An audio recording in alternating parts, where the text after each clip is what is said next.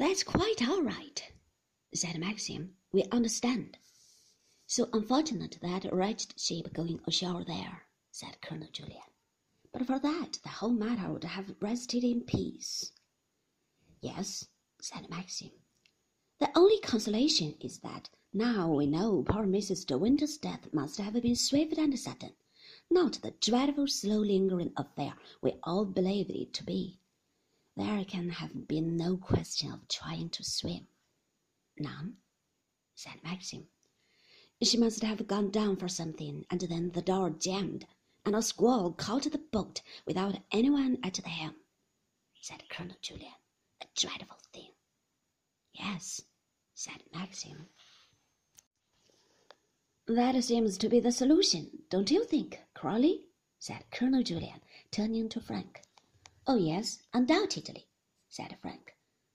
I glanced up, and I saw Frank looking at Maxim.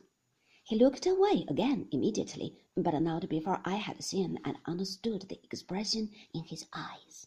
Frank knew, and Maxim did not know that he knew. I went on stirring my coffee. My hand was hot, damp.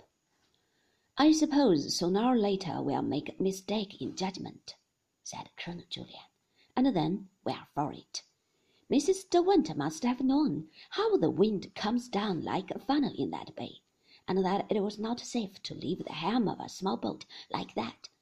She must have sailed alone over that spot scores of times. And then the moment came. She took her chance, and the chance killed her. It's a lesson to all of us. Accidents happen so easily, said Frank, even to the most experienced people. Think of the number killed out hunting every season. Oh, I know, but then it's the horse falling generally that lets you down. If Mrs. De Winter had not left the helm of her boat, the accident would never have happened. An extraordinary thing to do. I must have watched her many times in the handicap race on Saturdays from Kerrith, and I never saw her make an elementary mistake.